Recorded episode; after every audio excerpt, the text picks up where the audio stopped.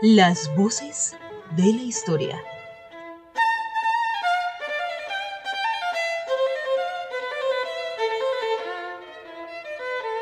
Bienvenidos a todos los que nos escuchan. Es un gusto en esta oportunidad saludarlos en esto que son las voces de la historia. En esta oportunidad nos vamos con la primera parte, la gran narrativa del Popol Vuh. Quien les habla, Vanessa Rodríguez. Hola compañeros, mi nombre es Gabriela Pérez. Voy a interpretar a Sakini Mac y a Zipagna. Hola, soy Luz Moreno y hoy estaremos narrando un poquito del Popol Vuh. Cordial saludo, bienvenidos. Mi nombre es Lizeth Pais. Las voces de la historia. Todo estaba en suspenso, en calma, en silencio. No existía el hombre, ni un animal, ni plantas, ni piedras, ni hierbas. Solo estaban el mar en calma y el cielo. Hágase así, que se llene el vacío, que esta agua se retire y se desocupe, que surja la tierra y que se afirme. Que aclare, que amanezca en el cielo y en la tierra. Solamente por un prodigio, solo por arte mágica se realizó la formación de las montañas y los valles. Buena ha sido tu venida, corazón del cielo, tu huracán y tu chipicálcula, raxacálcula. Nuestra obra, nuestra creación está terminada. Luego hicieron a los animales pequeños del monte, los guardianes de todos los bosques, los genios de la montaña, los venados, los pájaros, leones, tigres, serpientes, culebras, cantiles, guardianes de los bejucos. Vosotros, pájaros, habitaréis sobre los árboles y los bejucos. Allí haréis vuestros nidos, allí os multiplicaréis, allí os sacudiréis en las ramas de los árboles. Hablad, gritad, gorgojead, llamad, hablad cada uno según vuestra especie, según la variedad de cada uno. Decid, pues nuestros nombres, alabadnos a nosotros, vuestra madre, vuestro padre, invocad pues a Huracán, a Chipicaculbá, a Razacalculbat, el corazón del cielo, el corazón de la tierra, el creador, el formador, los progenitores. Hablad, invocadnos, adoradnos. Pero no se pudo conseguir que hablaran como los hombres. Solo chillaban, cacareaban y graznaban. No se manifestó la forma de su lenguaje y cada uno gritaba de manera diferente.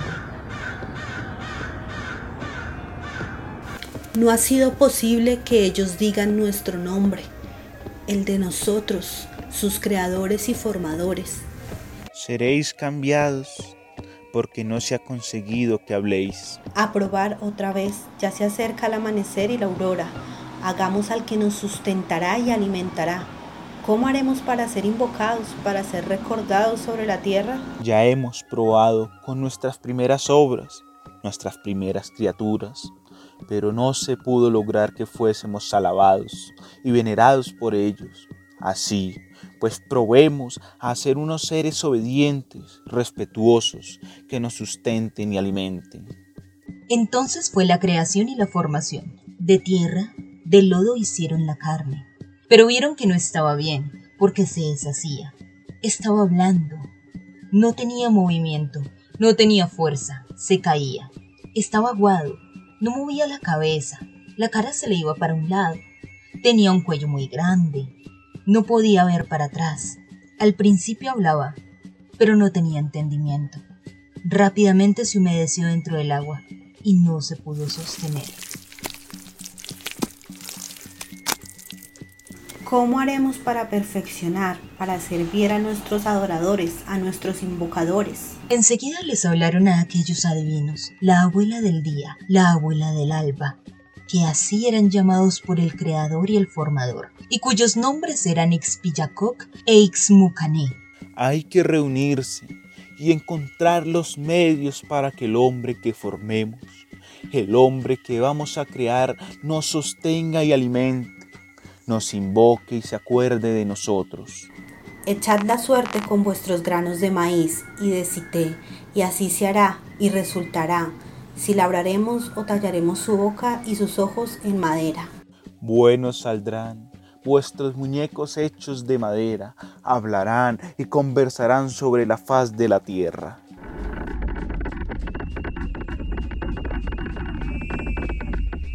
Y al instante fueron hechos los muñecos labrados en madera se parecían al hombre, hablaban como el hombre y poblaron la superficie de la tierra. Existieron y se multiplicaron, tuvieron hijos, tuvieron hijas, los muñecos de palo, pero no tenían alma ni entendimiento, no se acordaban de su creador, de su formador. Caminaban sin rumbo y andaban a gatas. Ya no se acordaban del corazón del cielo y por eso cayeron en desgracia. Enseguida fueron aniquilados, destruidos y deshechos los muñecos de palo, y recibieron la muerte. Una inundación fue producida por el corazón del cielo. Un gran diluvio se formó, que cayó sobre las cabezas de los muñecos de palo.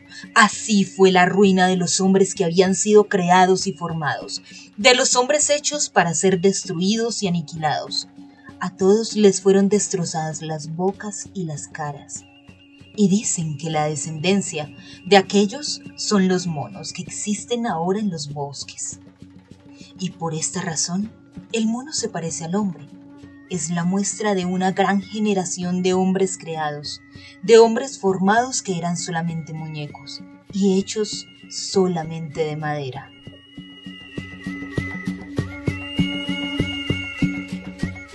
Había entonces muy poca claridad sobre la faz de la tierra aún no había sol. Sin embargo, había un ser orgulloso de sí mismo, que se llamaba Bukuk Kakix. Existía ya el cielo y la tierra, pero estaba cubierta la faz del sol y de la luna.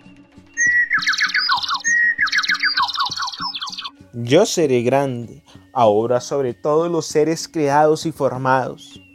Yo soy el sol, soy la claridad, grande es mi esplendor. Por mí caminarán y vencerán los hombres, porque de plata son mis ojos, resplandecientes, como piedras preciosas, como esmeraldas. Mis dientes brillan como piedras finas semejantes a la faz del cielo. Mi nariz brilla de lejos como una luna, mi trono es de plata, y la faz de la tierra se ilumina cuando salgo frente a mi trono. Yo soy el sol, soy la luna, para el linaje humano Así será porque mi vista alcanza muy lejos. De esta manera hablaba Bukuk Kakix. Pero en realidad, Bukuk Kakix no era el sol. Solamente se vanagloriaba de sus plumas y riquezas. Pero su vista alcanzaba solamente el horizonte y no se extendía sobre todo el mundo.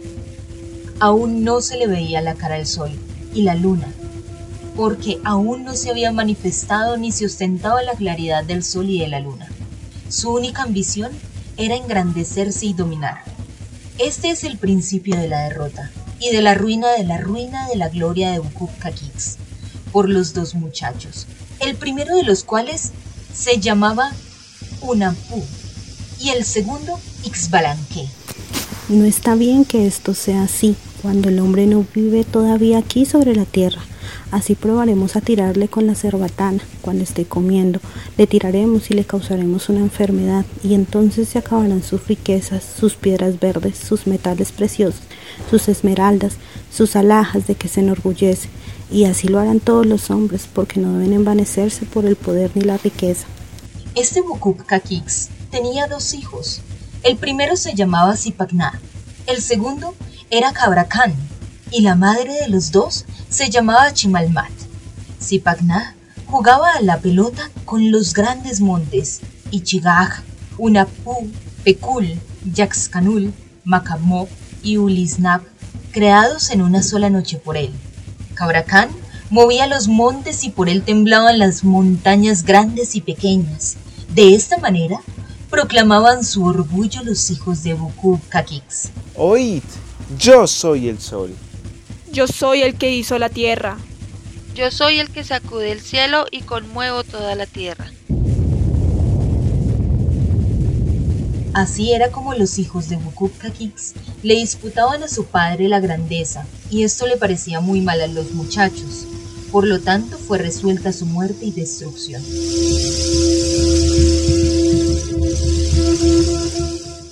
Bukub Kakix tenía un gran árbol de Nanase.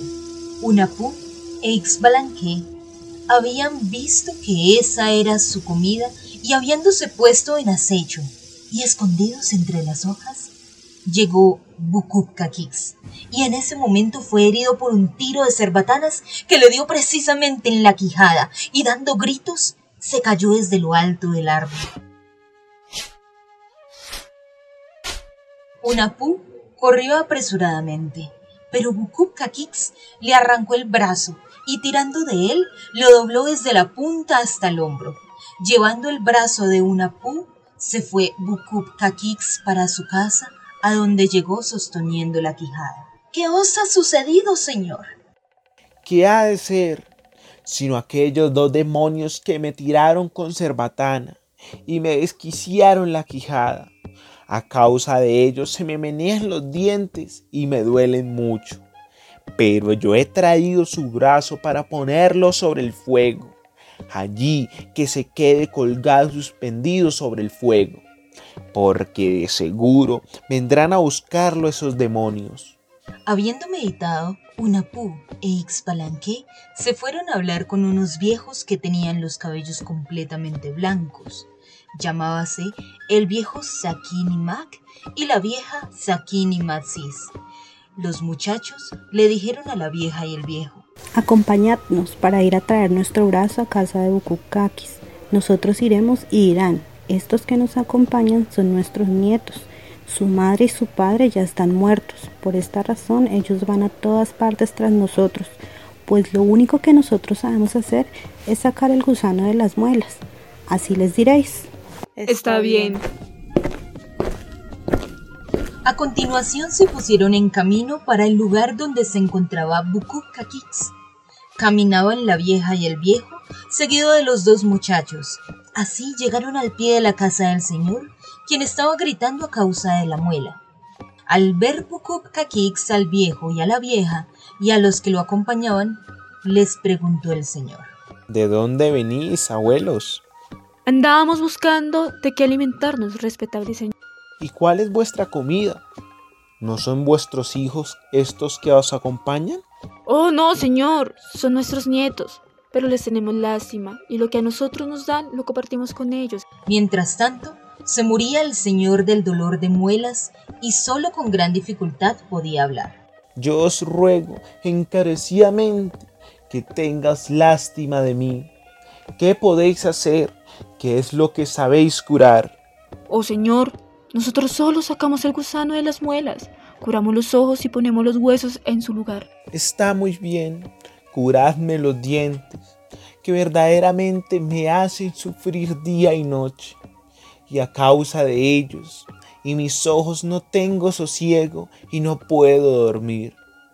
Todo esto se debe a que dos demonios me tiraron un bocadazo y por eso no puedo comer.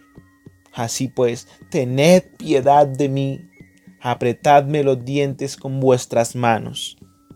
Muy bien, señor. Si un gusano es el que os hace sufrir, bastará con sacar esos dientes y poner otros. No está bien que me saquen los dientes, porque sólo así soy señor, y todo mi ornamento son mis dientes y mis ojos. Nosotros os pondremos otros en su lugar, hechos de hueso molido. Pero el hueso molido no era más que granos de maíz blanco.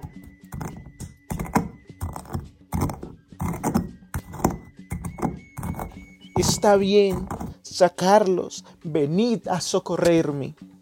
Sacaron entonces los dientes de Bukub Kakix y en su lugar le pusieron solamente granos de maíz blanco, y este maíz le brillaban en la boca. Al instante decayeron sus facciones y ya no parecía señor. Luego acabaron de sacarle los dientes que le brillaban en la boca como perlas.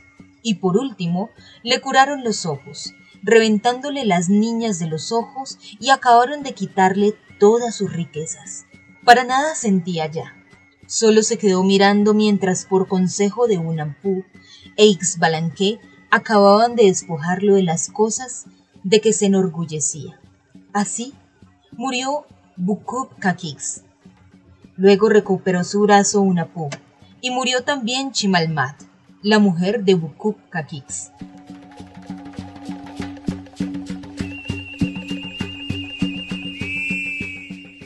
Ahora, los hechos de Zipacná, el primer hijo de Bukub Kakix. Yo soy el creador de las montañas.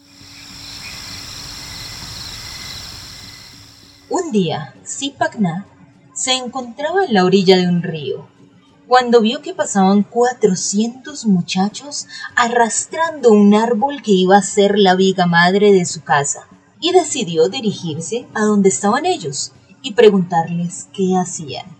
Arrastrar este palo, porque no podemos levantarlo para llevarlo en hombros. Yo lo llevaré. ¿A dónde hay que ir? ¿Y para qué? Zipacná levantó el árbol y se lo echó a los hombros y se dirigió a la casa de los cuatrocientos muchachos y hasta la puerta de entrada lo llevó. Ahora quédate con nosotros. Te ocuparemos mañana para preparar otro palo. Pero en realidad lo que querían los cuatrocientos muchachos era reunirse para planear la muerte de Zipacná. ¿Cómo lo mataremos? Haremos un gran hoyo y luego que él esté abajo, dejaremos caer un palo grande y así en el hoyo morirá. Así dijeron los cuatrocientos muchachos y enseguida abrieron un hoyo muy profundo y llamaron a Zipacná para que lo terminara. Zipacná aceptó bajar al hoyo y seguir cavando. Él ya sabía que los cuatrocientos muchachos lo querían matar. ¿Has bajado ya muy hondo? ¿Hasta dónde vas? Todavía estoy cavando. Yo os llamaré allí arriba, cuando esté terminada la excavación. Zipacná no estaba cavando ese mismo hoyo. Estaba haciendo otro hoyo para salvarse. Vení a sacar y llevaros la tierra que he arrancado y está en el asiento del hoyo, porque en verdad lo he ahondado mucho. Zipacná ya estaba escondido en el otro hoyo y desde allí hizo el llamado a los cuatrocientos muchachos. Entonces los muchachos arrojaron violentamente su gran palo. Que nadie hable. Esperemos hasta oír sus gritos cuando muera. Zipacná habló entonces lanzando un grito una sola vez, cuando el palo cayó en el fondo del hoyo. Qué bien nos ha salido lo que le hicimos. Ahora vamos a fabricar nuestra chicha durante estos tres días. Mañana y pasado mañana venimos a mirar si vienen las hormigas entre la tierra cuando hieda y se pudra, para así confirmar su muerte y beber nuestra chicha. Zipacná escuchó todo lo que decían los cuatrocientos muchachos, así que cuando las hormigas llegaron, se cortó el cabello y se quitó las uñas, dándoselos a las hormigas, para demostrarles que él había muerto. Ya pereció aquel demonio. Mirad cómo se han juntado las hormigas. Llegaron por montones y tienen su cabello y sus uñas. Y así los cuatrocientos muchachos creyeron que había muerto y al tercer día empezaron la orgía y se emborracharon. Zipacná aprovechó que estaban ebrios y dejó caer la casa sobre sus cabezas. Los mató a todos.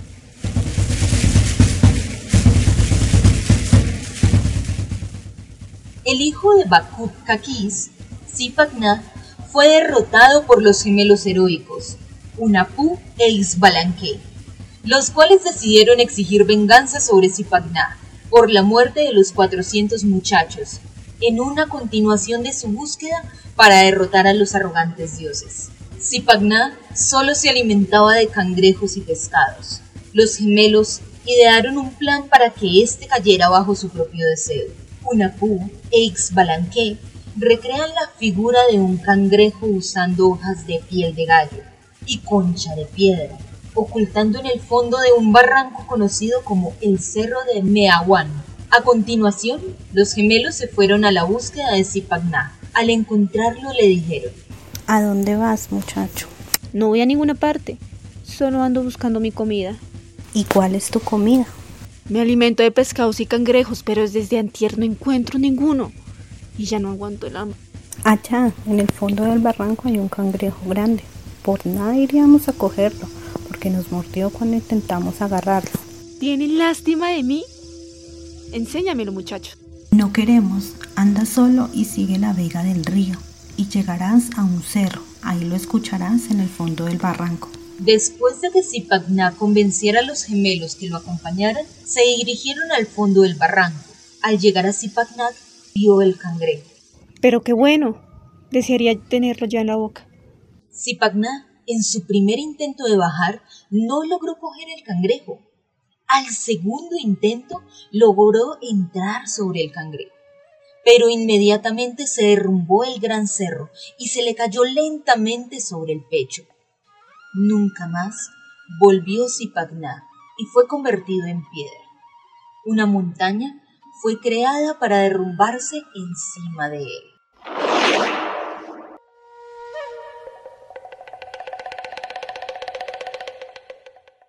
Ahora, la derrota de Cabracán, el segundo hijo de Bukub Kakix. Yo derribo las montañas. Huracán, Chipicaculá y Raxacaculá hablaron y le dijeron a Unapú e Ixbalanqué que debían vencer a Cabracán, porque no estaba bien lo que hacía sobre la tierra, exaltando su gloria, su grandeza y su poder. Muy bien, respetable señor, porque no es justo lo que vemos. ¿Acaso no existes tú? Tú eres la paz, tú, corazón del cielo. Cabracán se encontraba sacudiendo las montañas. Al más pequeño golpe de sus pies sobre la tierra, se abrían las montañas grandes y pequeñas. Y así lo encontraron Unapú e Ixbalanqué. ¿A dónde vas, muchacho? A ninguna parte. Aquí estoy moviendo y derribando las montañas para siempre. ¿Y ustedes? ¿Qué venís a hacer aquí? No conozco sus caras. ¿Cómo os llamáis? Mm, no tenemos nombre, solo somos tiradores con cerbatana y cazadores con liga en los montes. Enseñadme el camino a la montaña donde nace el sol. Oh, tendremos que llevarte en medio de nosotros. Y así iban alegres, probando sus cerbatanas. Con un solo soplo derribaron a unos pájaros. Cabracán admiraba grandemente. Enseguida hicieron un fuego y pusieron a untar los pájaros con tierra blanca. Grande será la sabiduría de un ser creado, de un ser formado, cuando amanezca, cuando aclare. ¿Qué es vuestra comida? Verdaderamente es agradable el olor que siento. Dadme un pedacito. Diéronle entonces un pájaro a Cabracán, el pájaro que sería su ruina. En cuanto acabó de comerlo y llegaron al oriente de la gran montaña, atáronle a los brazos, a la espalda y le ataron también el cuello y los pies. Luego lo botaron al suelo y allí mismo lo enterraron. De esta manera fue vencido Cubracán por obra de Unapú e Ixbalanqué.